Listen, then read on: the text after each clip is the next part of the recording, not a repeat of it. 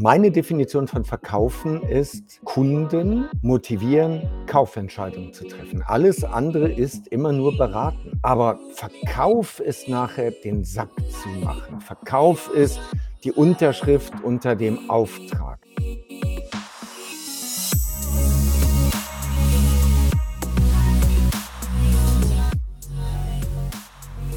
Herzlich willkommen bei einer neuen Episode von Deal, dein Podcast für B2B-Sales von Praktikern für Praktika.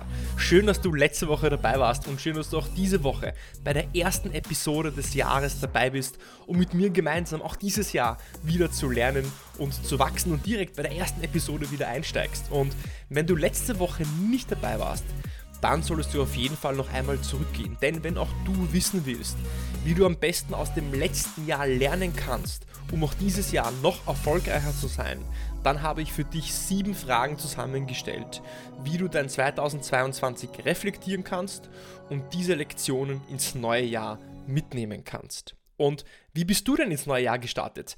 Warst du Skifahren? Bist du auf Urlaub? Warst du auf Urlaub? Hast du gearbeitet? Hast du abgeschaltet? Hast du Zeit gehabt, um zu rasten und zu ruhen, zu reflektieren? Das neue Jahr ist da und bestimmt willst auch du früher oder später voller Elan deine neuen Ziele, deine neuen Verkaufsziele in Angriff nehmen. Und um dir dabei etwas Motivation mitzugeben, habe ich mir dafür einen ganz besonderen Gast in den Podcast geholt. Er ist Europas bekanntester Verkaufstrainer mit über 31 Jahren Erfahrung. Sein Buch Entscheidung Erfolg hat sich fast eine halbe Million Mal verkauft. Und nicht nur das, er hält auch den Rekord im Guinness Buch für das, für das größte Sales-Seminar mit knapp 6000 Teilnehmern. Er motiviert Menschen, über ihren Schatten zu springen und sich das zu holen im Vertrieb, was sie wollen und was sie möchten. Es geht um keinen geringeren als Dirk Kreuzer. Und lass uns einfach direkt in das Gespräch mit Dirk hineinstarten. Dirk, herzlich willkommen beim Deal Podcast. Ich würde heute gerne mit dir über Motivation, Mindset und Vertrauen im Verkauf sprechen, weil du bist ja jemand, der nicht nur äh, den Menschen, den Verkäufern beibringt, wie man verkauft, Techniken bei deinen Seminaren. Du hast ja äh, bis dato, glaube ich, noch immer das größte Vertriebsseminar veranstaltet mit über 5000 Teilnehmern. Aber du bringst auch Menschen bei die mentale Basis, das heißt die Psychologie, die Psychohygiene. Wie motiviere ich mich jeden Tag? Weil wir wissen ja, Erfolg beginnt ja vor allem im Kopf. Aber damit wir zuerst diesen gedanklichen Rahmen spannen, und ich glaube, das ist eine Möglichkeit, dass dich auch noch viele Hörer, die dich vielleicht auch noch doch nicht kennen, so kennenlernen können. Was bedeutet genau Verkaufen für dich, Dirk? Juri, erstmal vielen Dank für die Einladung in deinen, äh, in deinen Podcast. Ähm, meine Definition von Verkaufen ist, Menschen motivieren, Entscheidungen zu treffen. Also Kunden motivieren, Kaufentscheidungen zu treffen. Alles andere ist immer nur beraten. Also dem Kunden viele Informationen geben, dem Kunden ein Angebot zu schicken, äh, ist alles super, gehört alles auch dazu. Aber Verkauf ist nachher den Sack zu machen. Verkauf ist die Unterschrift unter dem Auftrag. Das ist nachher Verkaufen. Also, wie motivierst du den Kunden, eine Entscheidung zu treffen? Das macht Sinn und natürlich den Sack gut zu machen. Wir, wir, alle wollen ja im Verkauf zum Abschluss kommen. Am Ende des Tages werden wir an unserem Umsatz gemessen und an den Deals, an den Abschlüssen, die wir machen. Äh, wie siehst du aber trotzdem diese Komponente der Beratung als, sag ich mal, vielleicht Notwendigkeit, die einfach auch da sein muss, um den Kunden überhaupt erst einmal zum Abschluss zu bringen? Sagst du, okay, äh, Beratung, das können wir alles beiseite schieben und direkt versuchen, zum Abschluss zu kommen? Oder Beratung äh, als Komponente, um überhaupt zum Abschluss zu kommen, also als Enabler überhaupt. Beispiel, äh, ich möchte ein Auto verkaufen, muss ich ja trotzdem irgendwie eine Art von Beratung machen, den Kunden ja vielleicht auch Insights bringen, was es am Markt gibt. Ich weiß, die Frage ist etwas rhetorisch und provokant, aber trotzdem, ich glaube, es ist sehr wichtig, weil viele sagen, Beratung ist tot, Consultative Selling ist tot und so weiter. Ähm, wie siehst du das? Ich war, wann war das denn? Letztes Jahr. Letztes Jahr im Sommer war ich mit meiner Frau auf Santorini griechische Insel. Mhm. Wir sind da durch einen Ort gelaufen und die Sonne hat geknallt. Ich habe gesagt, komm, wir kaufen schnell und zwei Sonnenhüte, ähm, damit wir morgen nicht völlig verbrannt sind. Und dann sind wir an so einem Shop vorbeikommen und der hatte ganz viele Hüte zur Auswahl und dann ähm, haben wir zwei Hüte anprobiert. Dann habe ich die Hüte genommen, hatte in der anderen Hand die Kreditkarte, gehe dann da rein und es war eindeutig, was ich wollte. Hier sind die zwei Hüte, hier ist die Kreditkarte, also dafür muss man nicht studiert haben, um zu verstehen, was jetzt kommt. Und dann fing der an, dass ich nochmal den Hut aufsetze, dass meine Frau nochmal den Hut aufsetzt, um zu gucken, ob die Größe auch wirklich passt. Dann hat er uns nochmal die Vorteile dieser Hüte erklärt und warum die ein bisschen mehr kosten als andere, hat uns Alternativen gezeigt und ich war innerlich auf 180. Alter, nimm die Kreditkarte, zieh die da durch und lass mich weitergehen. Ich will einen Hut kaufen, ich will anschließend nicht bei dir arbeiten als Verkäufer. Es gibt eine, es gibt eine sensationelle Frage. Stell dir vor, du kommst als IT-Verkäufer, als IT-Consultant, wie immer du die Berufsbezeichnung hast, du kommst zu deinem Prospekt zum Erstgespräch. Und bevor du deine PowerPoint abfeuerst und erzählst, was du alles kannst und was du alles hast, stellst du eine verdammte Frage, nämlich die Frage, sagen Sie, Herr Müller, inwieweit haben Sie schon eine Entscheidung getroffen? Wenn ihr nichts aus dieser Podcast-Folge mitnimmt und nur das eine, dieses, Herr Kunde, sagen Sie, bevor wir jetzt anfangen, inwieweit haben Sie schon eine Entscheidung getroffen? Wow! Es gibt Kunden wie mich, es gibt dominante Kunden, die vorher schon selber viel recherchieren, die vielleicht mit einem Kollegen oder zwei oder drei Kollegen gesprochen haben und denen gesagt wurde, ja, kauf bei dem Anbieter, den haben wir auch, die sind super, die sind zuverlässig, das läuft prima. Und wenn ich dann zu Beginn diese Frage bekomme, sagen Sie, Herr Kräuter, inwieweit haben Sie denn schon eine Entscheidung getroffen? Dann würde ich sagen, das ist gut, dass Sie fragen. Ah, ich habe einen Kumpel, der macht das und das und genau das will ich auch haben. Das würden wir mit Ihnen machen und wenn der Preis stimmt, ähm, dann kommen wir da auch kurzfristig ins Gespräch. Das ist super, Herr Kräuter. Das heißt, welche Fragen kann ich Ihnen noch beantworten? Ja, A, B und C. Okay. Und wenn Sie die richtig beantwortet bekommen, wann würden Sie mit dem Projekt starten wollen? Ja, dann so schnell wie möglich. Wie sieht dann bei Ihnen der Entscheidungsprozess aus? Ja, das, also da, da gibt es keinen großen Prozess. Wir haben schon Vergleichsangebote, wir wissen schon, was die anderen kosten. Also wenn Sie da im Budgetrahmen drin bleiben, dann kann ich kurzfristig eine Entscheidung treffen. Herr Kräuter, definieren Sie mal kurzfristig, ja? Also wenn Sie jetzt, heute, hier einen sauberen Preis kalkulieren und die Rahmenbedingungen passen, dann können Sie heute hier mit dem Auftrag rausgehen. So, inwieweit gehört Beratung dazu? Das ist jetzt vielleicht eine kleinere Gruppe, wobei für alle, die zuhören, probiert es aus. Bitte, bitte, bitte, bevor er einen Gedanken ablehnt, weil er sagt, das geht bei meinen Kunden, das geht in meiner Branche nicht. Bevor er einen Gedanken ablehnt, lasst den Gedanken erstmal zu, probiert ihn mal fünfmal aus. Und wenn bei fünfmal zweimal der Kunde sagt, geile Frage, ja, also ich brauche gar nicht so viel, wir können das jetzt, dann hat sich alles gelohnt. Ansonsten, natürlich brauchst du Beratung. Natürlich muss der Kunde erstmal eine Wissensgrundlage haben, auf der er eine Kaufentscheidung treffen kann. Und jetzt gibt es auch was Spannendes, nämlich es gibt im Sales den, das sogenannte Setter-Closer-Prinzip. Im Telesales ist das. Der Setter qualifiziert den Kunden vor, damit der Closer anschließend mit dem Kunden zusammen die Kaufentscheidung herausarbeitet. So. Und wenn du dir dieses Prinzip anguckst, und es gibt so viele Unternehmen, die damit arbeiten, du hast drei Setter, einen Closer. Der Closer berät nicht mehr. Ein Closer-Gespräch geht nachher 20, maximal 30 Minuten. Und die Abschlusswahrscheinlichkeit liegt in der Regel größer 80 Prozent, weil die Setter schon alles an Informationen geholt haben und dem Kunden auf seine dringendsten Fragen schon eine Antwort gegeben haben. Also, muss ich als Top-Verkäufer noch viel beraten? Kommt auf die Situation an, aber wenn du viel beraten musst, ist oft die Gefahr, dass du keinen Abschluss mehr machst, weil du den Kunden zu sehr beraten hast. Es gibt noch etwas, was auch extrem wichtig ist. Ein guter Closer darf nicht zu viel Fachwissen haben, weil dann fängt er an, den Kunden Unpaid Consulting zu geben, den Kunden zu beraten. Und dann ist eine Information, zwei Informationen dabei, die den Kunden verwirren und der Kunde schiebt die Kaufentscheidung auf die lange Bank. Also das sind mehrere Faktoren. Ähm, gehört Beratung dazu? Ja, aber wann, von wem und in welchem Umfang? Du hast jetzt sehr viel gesagt. Ähm, ich habe mir ein paar Notizen gemacht, weil alleine auf die Sachen, die du gesagt hast, könnten wir eine ganze Podcast-Folge, glaube ich, aufnehmen. Äh, zum einen, diese eine Frage finde ich genial. Also äh, zu starten ins Gespräch mit, Herr Müller, inwieweit haben Sie sich denn eigentlich schon entschieden oder inwieweit haben Sie denn eigentlich schon eine Entscheidung getroffen? Jetzt hast du ja den Positivfall skizziert, dass er sich eigentlich schon für dich ähm, entschieden hat, insgeheim.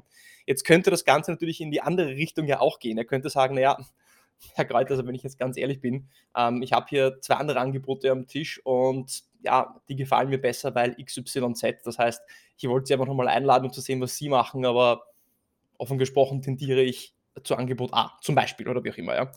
Dann habe ich ja trotzdem noch diese Frage, und deswegen finde ich das so genial, so eine Art von direkt zum Punkt eine Hygiene geschafft, habe sozusagen die, ich sag mal so, Kacke auf den Tisch gelegt und kann wirklich von Anfang an über die Sachen sprechen, die für den Kunden relevant sind und nicht erstmal meine PowerPoint also auspacken zu sagen, wie groß mein Unternehmen ist, wie viele Kunden ich nicht habe, wo ich überall tätig bin, was für Features ich habe, sondern ich spitze das Gespräch genau auf das zu, was dem Kunden wichtig ist. Entweder er will mit mir eigentlich schon zusammenarbeiten und braucht noch ein paar Informationslücken, die ich fühlen kann, oder eigentlich hat er mich eingeladen, um sich vielleicht nur ein Vergleichsangebot einzuholen für seinen Einkauf oder um sein Gewissen zu beruhigen und dann weiß ich das auch. Und dann kann ich damit ja arbeiten. Dann kann ich mir die Frage stellen, okay, macht es Sinn? Wollen wir überhaupt weitersprechen? Wollen wir uns beide die Zeit sparen, auf gut Deutsch? Oder was müsste denn passieren, dass wir vielleicht doch nochmal in diese engere Auswahl reinkommen, durch die Blume hindurch gesagt? Also danke dafür. Auch definitiv ein actionable Item, definitiv aus dem Gespräch. Und diese Hutgeschichte mit deiner Frau auf äh, äh Santorini, hast du gesagt? Santorini. Santorini, genau, okay, Griechenland. Santorini.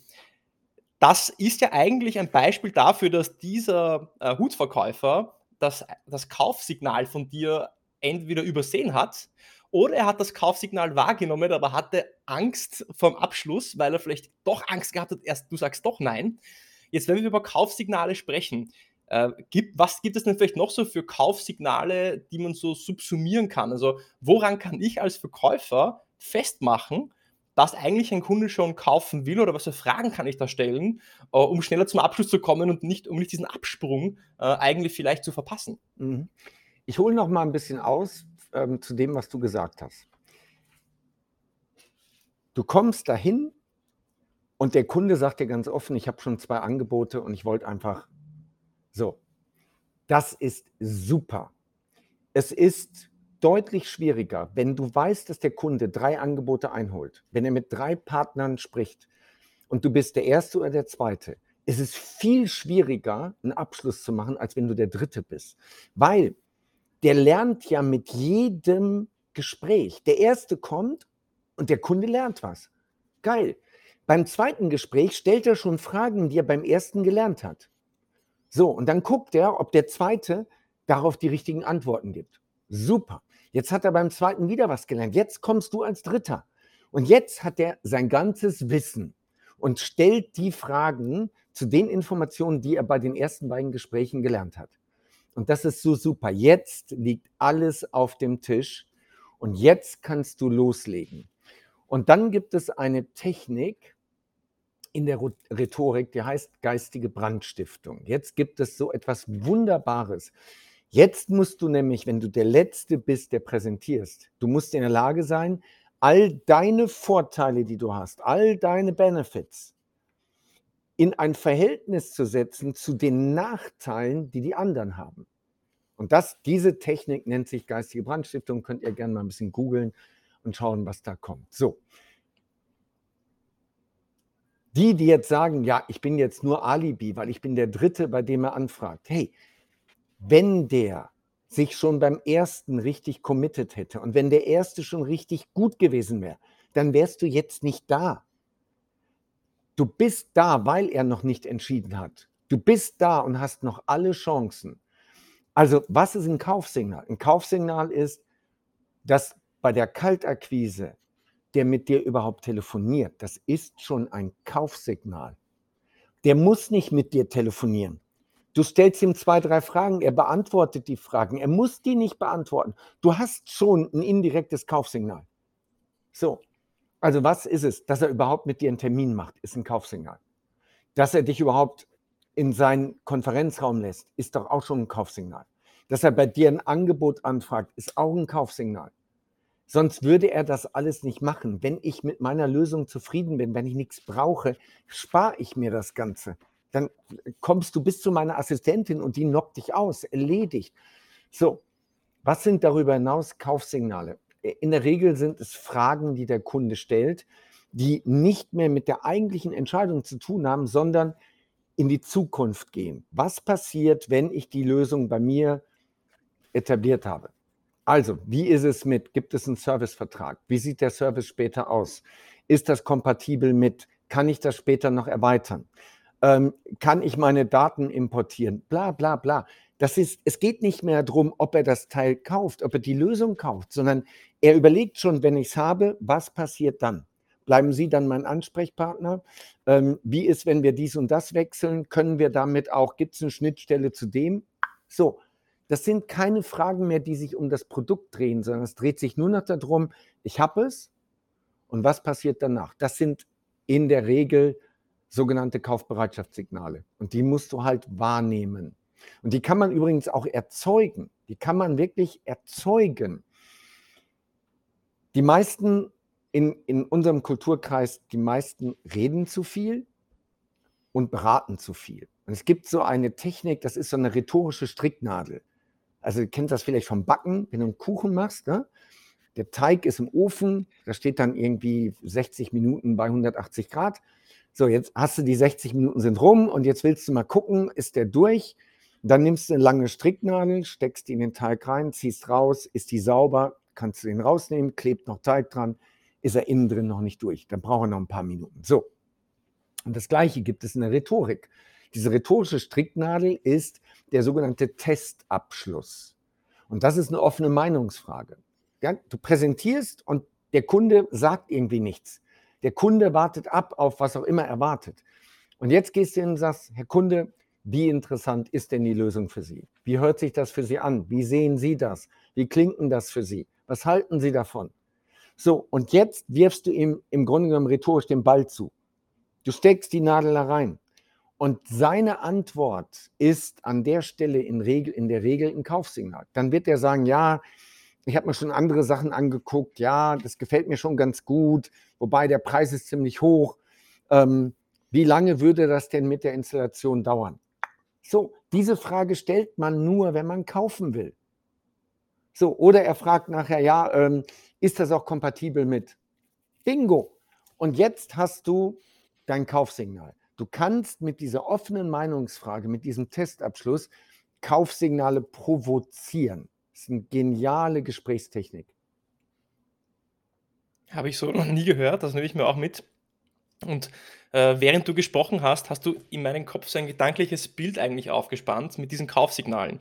Und zwar das Bild sieht wie folgt aus, dass du bist so der Angler am, so am, am, Ufer, am Uferrand von diesem See und irgendwo in der Mitte ist so ein Fisch und der Fisch ist dein Kunde und du wirf, wirfst jetzt so die, die Angel da rein und je weiter der Sales-Prozess voranschreitet, je länger du mit dem Kunden kommunizierst, desto näher kommt der Kunde zu dir. Das heißt, du bringst ihn näher an einen Abschluss äh, mit zum Beispiel den richtigen Fragen oder mit den Kaufsignalen. Alleine zum Beispiel, wenn dir einen Termin schon gibt bei sich, ist es ein Kaufsignal. Wenn er dich zu sich einigt in die Firma, ist, es schon, ist er wieder näher an dir dran. Ein, noch ein intensiveres Kaufsignal. Wenn er dich plötzlich connectet mit seinem Geschäftsführer oder mit einem anderen, mit einer anderen Person, die auch diese Entscheidung mittragen muss, ist es wiederum noch ein intensiveres Kaufsignal. Wenn ihr dann vielleicht einen technischen Workshop macht, um nochmal zu evaluieren, ob es wirklich die Anforderungen auch löst oder den entspricht, die du hast, ist es noch ein intensiveres Kaufsignal. Und irgendwann ist der Kunde schon so nah an dem Ufer und sehr viele Verkäufer, wie auch dieser Hutverkäufer in deinem Fall in Santorini, wartet, dass dieser Fisch plötzlich aus dem Wasser rausspringt in deinen Korb. Aber das ist genau der Punkt. Wenn der Fisch dann schon so 80 Prozent äh, gefangen ist, musst du die Angel nehmen und den Fisch rausziehen aus diesem See. Und das sind genau diese 20 Prozent, die du dann proaktiv als Verkäufer machen musst. Und da schließt sich der Kreis. Die 80 Prozent sind vielleicht die Beratung, aber die letzten 20 Prozent ist dann den Kunden zum Abschluss zu beraten oder zum Abschluss zu bringen, indem du, deine Worte zitiert, den Sack zumachst. Und den Sack zumachen, das kann nicht der Kunde für sich selbst machen, sondern der Kunde, du musst den Kunden dann dementsprechend closen. Und das ist dann oft eben der Punkt, dass viele Verkäufer Angst vor Abschluss haben und die dann noch einen Hut verkaufen wollen, noch eine Beratung verkaufen wollen und es nie zum Abschluss kommt. Du hast ja in deinen Seminaren, in deinen Coachings Tausende, Zehntausende, Hunderttausende Verkäufer schon gesehen, mit ihnen Gespräche geführt, Probleme gelöst. Ähm, wie wie schlimm ist denn dieses, sage ich einmal, Syndrom von ich habe Angst vor dem Abschluss? Ist es etwas, was du immer wieder siehst? Und wenn ja, wie hilfst du anderen Verkäufern genau vor dieser Angst mit diesem Abschluss auch umzugehen? Es ist gar nicht die Angst vor dem Abschluss. Es ist eine fehlende Rollenklärung. Das ist das Wichtigste. Also gerade wenn du Verkäufer hast im technischen Bereich, Software, Hardware, IT, was auch immer. Das sind dann oft Leute, die haben das studiert, die sind Ingenieure, die sind stolz auf ihr Fachwissen. Die bekommen auch von ihrer Firma gesagt, wir sind Marktführer, wir sind was ganz Besonderes, du bist was ganz Besonderes, wir haben hier Lösungen, die kein anderer hat und so weiter.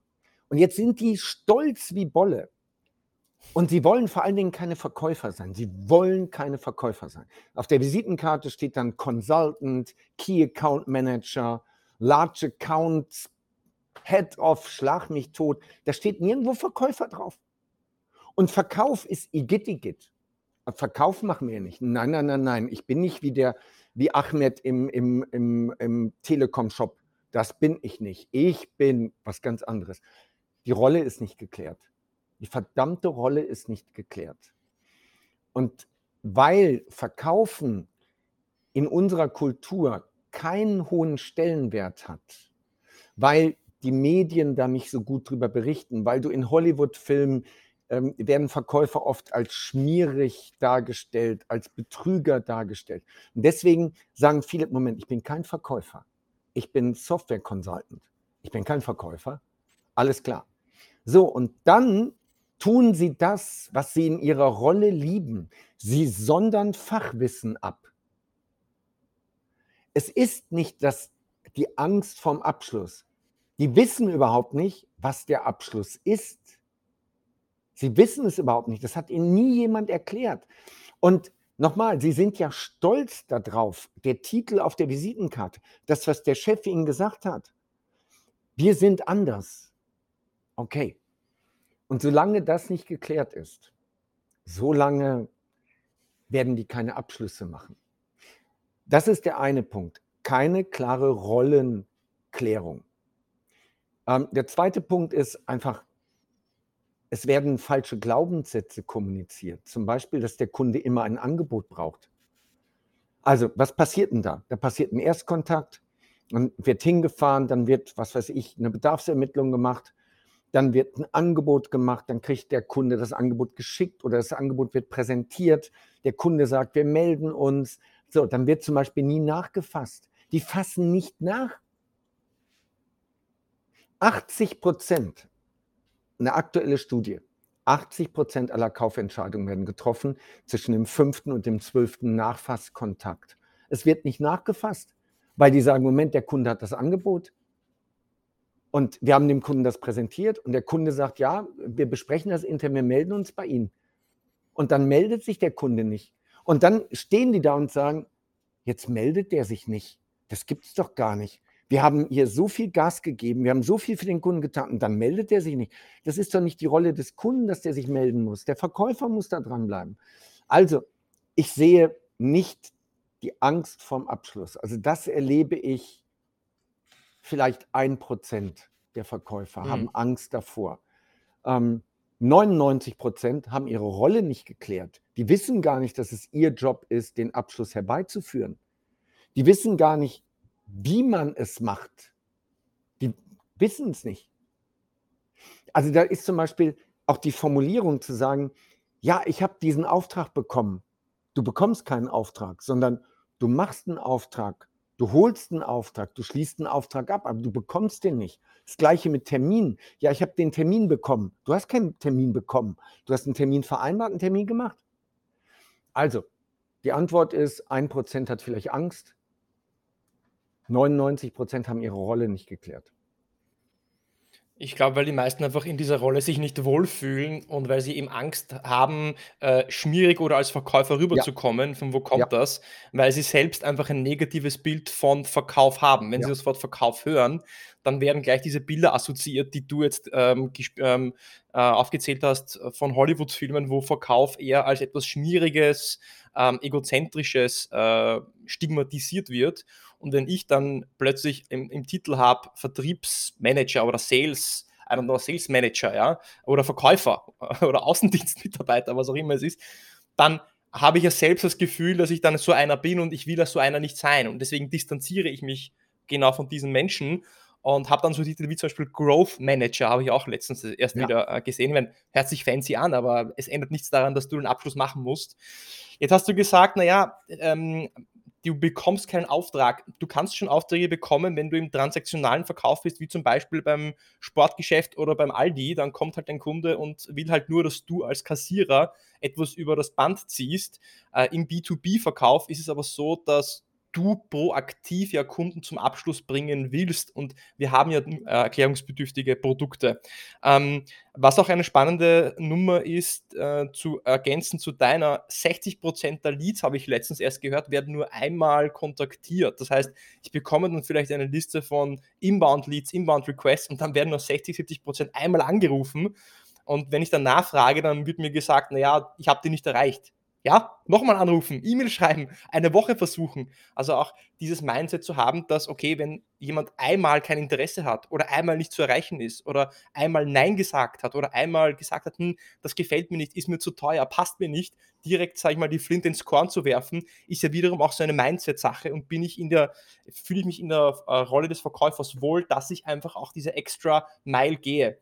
Und da würde ich gerne überleiten, so ein bisschen zu einem anderen Thema mit dir, Dirk, weil Sales ist ein Leistungssport. Und ähm, ich kenne dich seit Jahren von, von Seminaren, von deinen Videos und du bist ja jemand, der, ich sag mal so, sehr viel Energie für mich mitbringt, Leidenschaft und Passion für Sales. Wenn wir aber über Sales sprechen, über Ergebnisse sprechen, über Erfolg sprechen, dann müssen wir auch über Misserfolg sprechen, müssen wir auch über Ablehnung sprechen. Und ich habe hier eine Dirk Kräuter-Quote, ähm, ein Zitat von dir. Und zwar, äh, du sagst oder du hast gesagt, Verlierer hören auf, wenn sie scheitern. Gewinner scheitern so lange, bis sie Erfolg haben. Ähm, und um eben da weiterzumachen, braucht es ja irgendwie ein Stückchen Motivation und ich würde auch sagen, eine Art von Purpose, warum du eigentlich machst, was du tust. Also wenn du Sales machst, einfach weil du Geld verdienen willst, ist es, glaube ich, zu wenig. Warum fällt es den meisten Menschen im Vertrieb, sich dann doch so schwer, sich zu motivieren? Und was bringst du Menschen ganz konkret mit deinen Inhalten bei, dass sie ja einfach diese Extra Mile gehen, aufstehen und sich einfach das holen, was sie wollen, Erfolg haben, ihren Kunden dienen, aber gleichzeitig sich selbst dienen? Ähm, Motivation ist jetzt bei mir erstens, du hast Ziele. Du hast klare Ziele und du hast dich in die Ziele verliebt. Wenn du ein Ziel hast, das du liebst, dann stellst du die Frage mit der Motivation nicht. Zweitens, du hast das Warum hinter den Zielen geklärt. Jemand, der in den Vertrieb geht, nur des Geldes wegen, das wird nicht funktionieren. Ähm, warum willst du viel Geld verdienen? Warum willst du reich werden? Was, was ist das Warum?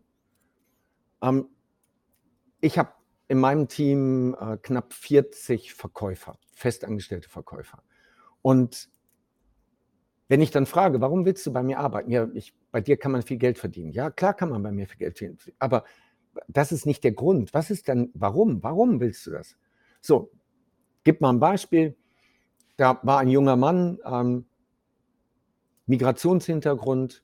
Die Eltern sind damals aus der Türkei nach Deutschland gekommen und die Eltern haben sich nichts gegönnt, haben die Kinder großgezogen und der Vater hat schon immer davon geträumt, mal einen Mercedes zu haben. So, und der Junge sagt dann, ich will bei dir so viel Geld verdienen, dass ich meinem Vater einen Mercedes kaufen kann. So, es geht nicht um das Geld, sondern es geht darum, dass er seinem Vater diesen Wunsch erfüllen will. Es geht darum, dass er von seinem Vater die Anerkennung bekommt. Das ist der Punkt. Das Geld ist nur Mittel zum Zweck. Und du musst das Warum dahinter klären. Was ist das Warum? Also erstens, habe klare Ziele. Habe diese Ziele visualisiert. Beschäftige dich jeden Tag damit. Tue jeden Tag Dinge, die auf diese Ziele einzahlen. Zweitens, was ist dein Warum? Warum ist das für dich wichtig? Solange das Warum nicht geklärt ist, hast du immer wieder Probleme, morgens aus dem Bett zu kommen. Drittens, habe ein Umfeld. Habe ein Umfeld, was auf diese Ziele einzahlt. Habe ein Umfeld an Leuten, die alle hungrig sind, die alle Vollgas geben wollen. Wenn du ein Umfeld hast, wo sich am Montagmorgen alle am Kaffeeautomaten treffen und sich gegenseitig erklären, wie scheiße die Welt ist, dann wirst du auch ein Motivationsproblem haben. Aber wenn du, wenn du ein Umfeld hast, die Sonntagabend schon WhatsAppen und sagen, ey, ich habe nächste Woche so geile Termine, ich habe nächste Woche dies, jenes und das, ey, wie sieht es bei euch aus? Wow. So, wenn du so ein Umfeld hast, dann kannst du gar nicht anders. Guck mal, guck mal die Top-Fußballspieler, die Profi-Fußballspieler, die kommen schon in der Jugend irgendwo in so ein Fußballinternat. So, und dann gibt es nur eins. Fußball, Fußball, Fußball. Alles andere interessiert nicht. Und alle spielen dort Fußball, alle denken Fußball und die gucken Fußball. So, du brauchst so ein Umfeld. Du brauchst ein Umfeld, wo alle brennen, wo alle Vertrieb atmen. Und dann lässt dir dein Umfeld auch gar keine Gelegenheit, schlecht drauf zu sein, unmotiviert zu sein oder nach einer Niederlage in Anführungszeichen ähm, irgendwie die Wunden zu lecken. So, weil alle geben Gas und du wirst mitgezogen. Das ist, das ist der große Unterschied.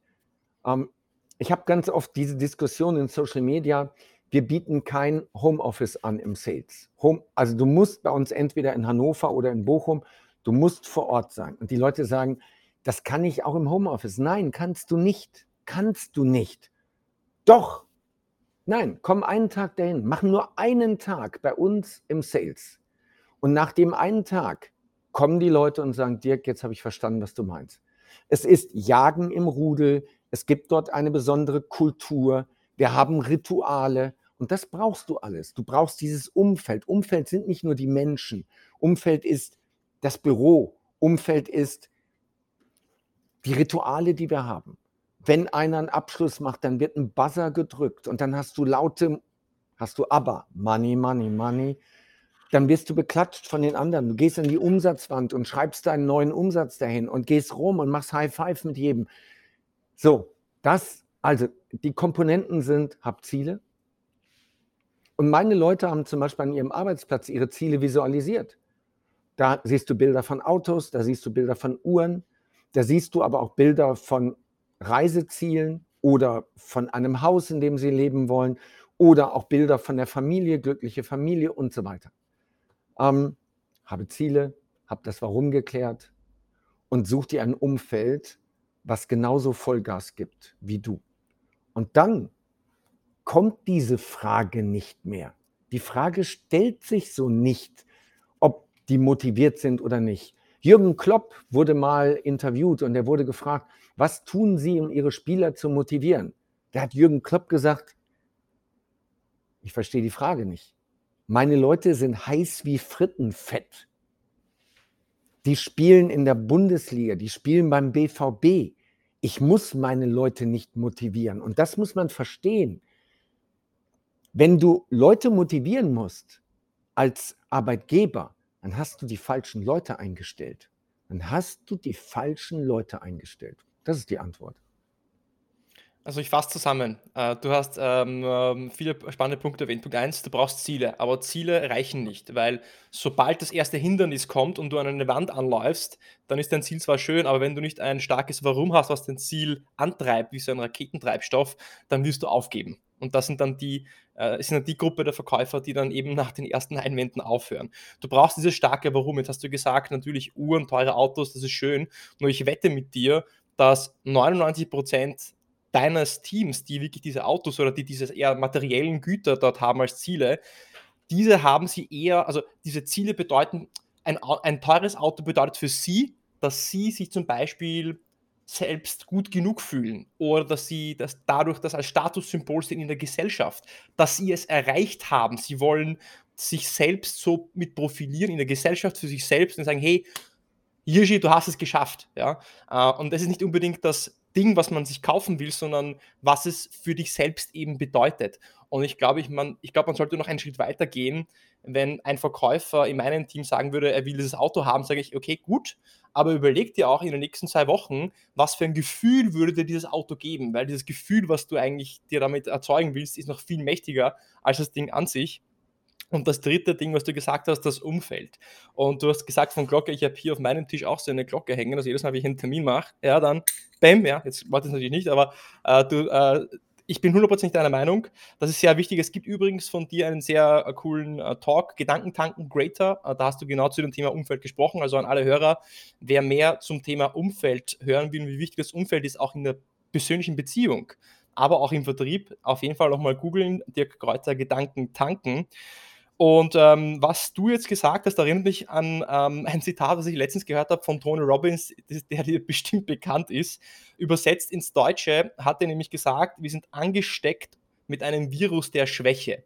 Und er sagt, dass äh, de facto in der heutigen Gesellschaft haben wir unsere Generation alles gehabt. Das heißt, wir mussten nicht dafür kämpfen, mussten nicht den Wohlstand, den wir haben, und so hart arbeiten. Und deswegen geht es tendenziell jetzt auch einfach wirtschaftlich oder gesellschaftlich in manchen Bereichen eher in eine negative Richtung, damit wieder ein kleiner Reset passiert und dann wird wiederum diese nächste Generation, die es nicht so leicht haben wird, diese Stärke auch wieder ähm, sich, ähm, soll ich sagen, erarbeiten müssen und wird stärker hervorgehen, um wiederum diesen Aufschwung zu schaffen. Wenn du jetzt aber sagst, dass es hängt davon ab, ob du ein starkes Warum hast, dass du das richtige Umfeld brauchst. Und dann hast du gesagt, dass viele deiner besten Verkäufer auch wahrscheinlich Migrationshintergrund haben oder einige. Äh, ich habe selbst Migrationshintergrund, äh, Jirji, tschechischer Name, ja. Äh, und ich habe auch in den ersten zwei Jahren direkt war ich einer der besten Verkäufer im ganzen Unternehmen. Warum? Weil es mir als Mensch nicht immer so leicht gemacht worden ist im Leben. Ich habe nicht äh, den goldenen Löffel in den Mund bekommen als Kind und dann stellt sich mir eigentlich die Frage, wenn ich jetzt Sales Manager bin oder Vertriebsleiter oder du als Vertriebsleiter, ist doch eigentlich genau dieser eine Aspekt, wie leicht oder wie schwer hatte es eine Person in der Kindheit, in der Jugend durch das Ökosystem bestimmt, wie angetrieben, wie viel, was für ein Purpose, was für ein Why diese Person haben wird und wie gut sie eigentlich im Vertrieb wahrscheinlich auch performen wird. Ja, da ist was dran. Ähm, und da sind sich auch alle, alle Unternehmer und auch alle, die sich mit äh, HR beschäftigen, ähm, einig, dass, dass die Bio-Deutschen sehr satt sind. Insbesondere die, die jüngere Generation. Sie kriegt es aber auch an, nicht anders vorgelebt. Ne? Okay. So, wenn ich mir meine drei besten angucke, die ich gerade habe, sind das alles drei Bio-Deutsche. Ähm, also bitte jetzt nicht die Ausrede, ja, ich habe es nicht schwer gehabt, deswegen bin ich nicht so hungrig. Das ist eine Ausrede. Erfolgreich im Vertrieb hat nichts zu tun mit, wo komme ich her, hat nichts zu tun mit, was habe ich für einen Pass, bin ich ein Mann oder eine Frau, bin ich weiß oder schwarz, bin ich geimpft oder nicht geimpft. Das hat damit alles nichts zu tun, sondern Erfolg im Leben ist zuallererst mal eine Entscheidung und ein Commitment dafür. Und das ist der Unterschied zwischen denen, die bei mir über Jahre viel Geld verdienen und denjenigen, die nach ein paar Wochen freiwillig wieder gehen. Es ist das fehlende Commitment. Sie haben einfach kein Commitment. Sie laufen weg, anstatt Vollgas zu geben. Ich, ich gebe dir noch ein Beispiel. Mein aktuell erfolgreichster ähm, ist jetzt im zweiten Jahr dabei. Also, dass du eine Idee hast, der wird dieses Jahr brutto über eine Million Euro verdienen. So, im zweiten Jahr dabei. Über eine Million Euro, weil bei mir die Gehälter ungedeckelt sind. Bei Vertriebs ist ungedeckelt. Wenn du, wenn du ein Ausnahmetalent bist, in Anführungszeichen Talent, ein Ausnahmeverkäufer bist, dann kriegst du auch Ausnahmegeld. Ähm, der war vorher auch im Sales, aber der hat vorher ein Fixum verdient. Ich glaube dreieinhalb hat der verdient. Und wenn du viel verkauft hast oder wenig, spielte keine Rolle. Es waren dreieinhalb. Und Vertrieb war dort keine Kultur. Das gab es halt, war eine Abteilung, aber das war nicht die Kultur. Und dann gab es die Geschichte mit seinem Schwiegervater. Sein Schwiegervater, Ingenieur, und sein Schwiegervater hat ihm irgendwann mal gesagt, pass mal auf, Junge, wenn du mal 6000 netto mit nach Hause bringst, dann können wir wieder reden. Irgendwie so, das war, das ist die Botschaft, die bei mir angekommen ist. So, heute, heute bringt der sechsstellig mit nach Hause. Brutto sechsstellig im Monat. So, nicht im Jahr, im Monat. Vielleicht nicht jeden Monat, aber die meisten Monate im Jahr. Sechsstellig. So, was ist sein, was, was, wieso ist er so erfolgreich? Weil er eine andere Einstellung hat. Der hat beim, bei seinem alten Arbeitgeber aufgehört und hatte dann noch Resturlaub und hat den Resturlaub genommen, hat sich meine Online-Kurse alle angeguckt. Ich habe über 50 Online-Kurse. Hat er die Online-Kurse durchgearbeitet, hat die verschriftlicht. Und am ersten Arbeitstag kam der schon und hatte dieses ganze Wissen. So, dann haben wir ihn richtig eingearbeitet, dann hat er die Leitfäden bekommen und, und, und. Und dann hat der einfach fleißig gelernt. Der hat unglaublich fleißig gelernt und Gas gegeben. Der ist sonntags nachmittags ins Büro gegangen und hat in seiner Datenbank sich die richtigen Leute rausgesucht und hat die sich für Montag, Dienstag, Mittwoch auf die Wiedervorlage gelegt. Und, das ist auch noch wichtig, 90 Prozent seiner Umsätze holt er übers Nachfassen. Er holt gerade mal 10 Prozent der Umsätze initial über das Erstgespräch, über den Erstkontakt. Der ist der König im Nachfassen. So, nein, du musst nicht eine schwere Kindheit gehabt haben, um später erfolgreich zu sein. Es gibt viele, bei denen das so ist, aber es ist immer, es gibt einen Spruch aus der Therapie, der heißt, für eine glückliche Kindheit ist es nie zu spät. Es ist, es ist immer die Frage, wie du eine Situation bewertest. Ich habe die ersten Jahre im Vertrieb, also die ersten beiden Jahre, habe ich immer im Auto geschlafen. Ich habe einen Schlafsack gehabt und hatte dann ähm, ein Kombi und habe dann die Rückbank umgeklappt und habe dann im Auto gepennt. Und am nächsten Morgen war ich irgendwo Autobahnraststätte, duschen, rasieren oder vor einem Schwimmbad.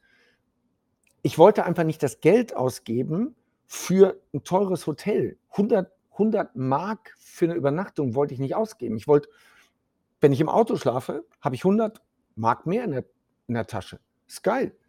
So, jetzt sagen manche, oh, du Armer, du hast im Auto geschlafen. Ja, aber ich bewerte das nicht als du Armer, sondern ja, ist geil. Das heißt, ich habe pro Woche nochmal 400 Mark extra gemacht, weil ich mir die Hotelkosten gespart habe. Wie geil ist das denn?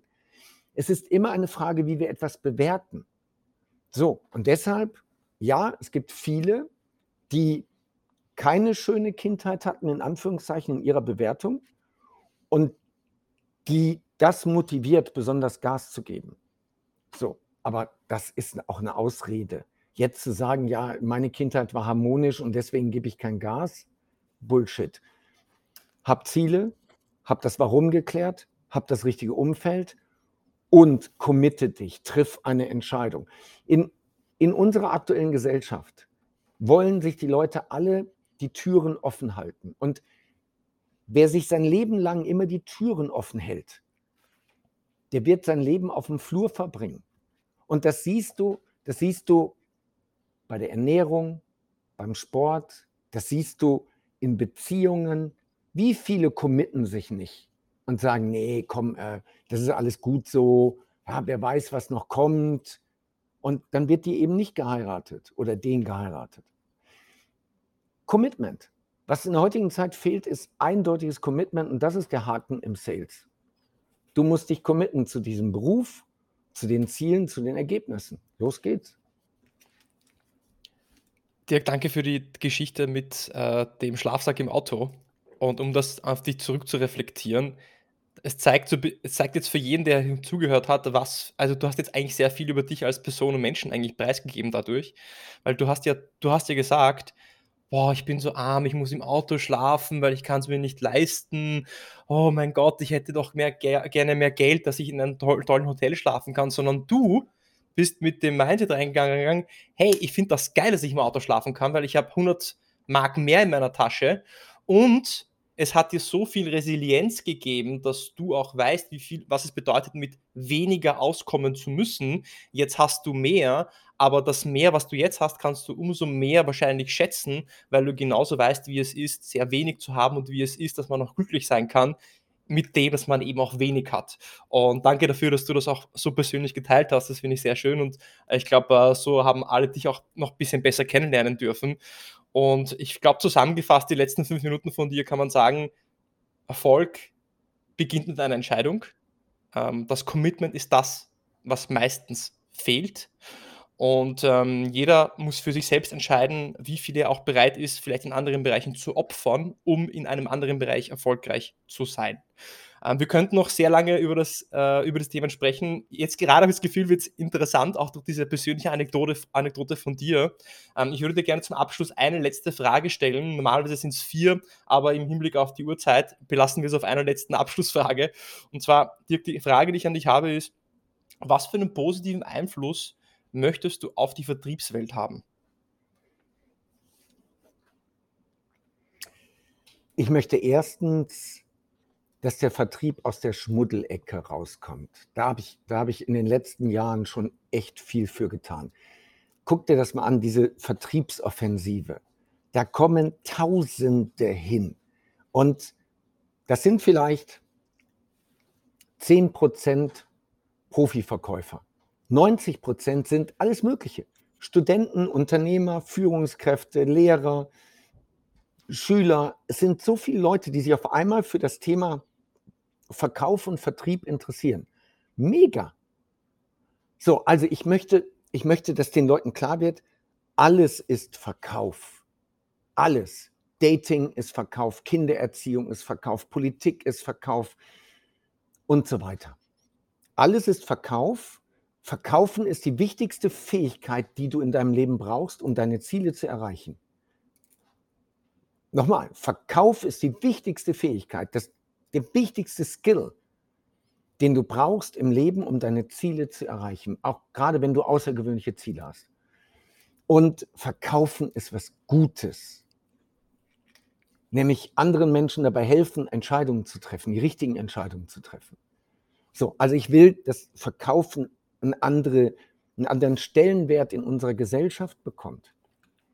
Ähm, ich möchte, dass Verkäufer bereit sind, auf ihre Visitenkarte nicht draufzuschreiben, Key Account Manager oder Consultant oder, sondern wirklich Verkäufer. Und dazu stehen und darauf auch stolz sind. Und dann aus Sicht des Kunden, es gibt einfach unheimlich viele Amateure. Warum? Weil der Einstieg in diesen Beruf so leicht ist. Mhm. Die, die, also wenn du, wenn du dir Kinder im Kindergarten anguckst, und die machen dann ihren Steckbrief, was wollen sie irgendwann mal werden? Also ich habe das damals bei meinem Sohn im Kindergarten gesehen. Und der wollte dann Motocross-Profi wollte er werden. Andere wollen Fußballer werden, Arzt, Lokführer, Pilot. Aber niemand schreibt, ich will Verkäufer werden.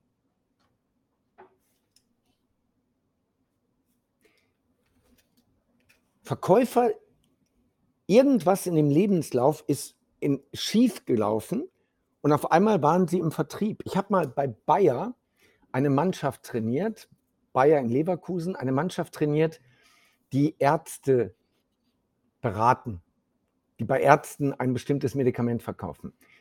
Da waren, ich glaube, von 20 Leuten da drin waren zwei ohne Doktortitel. Alle anderen haben promoviert. Alle haben promoviert. Und heute sind sie im Außendienst und besuchen Ärzte in Kliniken und reden mit denen über diese Medikamente. Moment. Passiert. Voller Enthusiasmus reden, die Kopfhörer rausgeholt. Genau, so hier. Und reden, reden mit den Ärzten über diese Medikamente. Aber glaub mir, im Studium hat doch keiner gedacht, dass er in den Vertrieb geht. Die haben doch alle gedacht, sie werden mal Chefarzt in der und der Klinik. Und auf einmal sind die im Vertrieb und heute sind die happy da. Die sagen, wir machen, ey, als Chefarzt, ich würde weniger verdienen, ich hätte viel mehr Theater, ich würde viel mehr Stunden machen, ich müsste viel mehr Risiken eingehen, sagen die, ich bin im Vertrieb, ist viel geiler, ist viel geiler. So. Ich möchte, dass die Qualität der Verkäufer auch besser ist.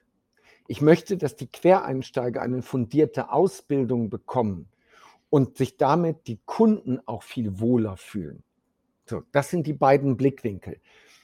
Bessere Verkäufer, bei denen sich die Kunden wohler fühlen und auf der anderen Seite der Stellenwert nicht nur in der Vertriebswelt, in der Welt an sich, dass Verkäufer die Wertschätzung bekommen, die sie auch verdienen.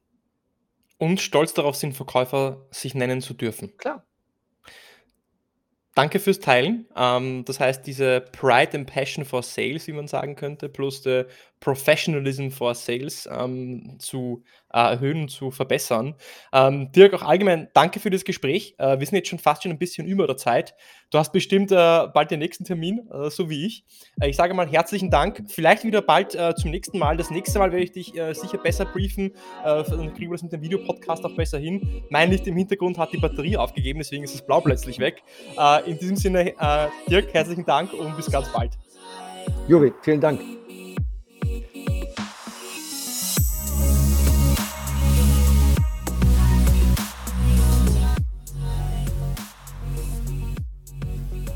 Wie denkst du über Dirks Definition des Verkaufs, von Verkaufen? Dirk sagt ja, Verkaufen ist Kunden zu Entscheidungen zu motivieren. Kannst du dich damit identifizieren oder hast du damit Herausforderungen? Berätst du noch oder verkaufst du schon?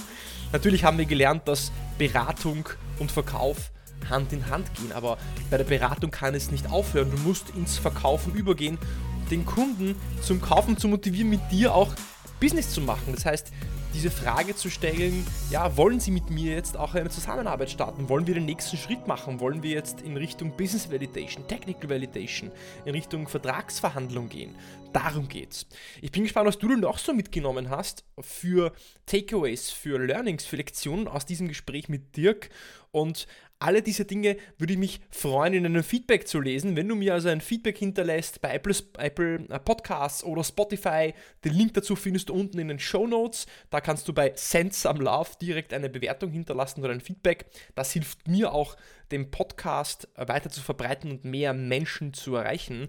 Und was für mich noch hängen geblieben ist äh, mit, äh, aus dem Gespräch mit Dirk ist, diese Frage, Herr Kunde, bevor wir anfangen, inwieweit haben Sie denn eigentlich schon eine Entscheidung getroffen? Finde ich genial, nimm dir das definitiv mit, aber auch den Stricknadeltest, diesen Testabschluss. Also, nachdem ich alles, nachdem ich Ihnen alles gezeigt habe, nachdem Sie gesehen haben, äh, wie unser System funktioniert, wo sehen Sie für sich den Vorteil, den Mehrwert, also zu fragen, wo der Kunde den Vorteil sieht, den Testabschluss also zu, äh, zu fordern, um darauf dann den ja, Mehrwert abzuholen, den der Kunde auch sieht.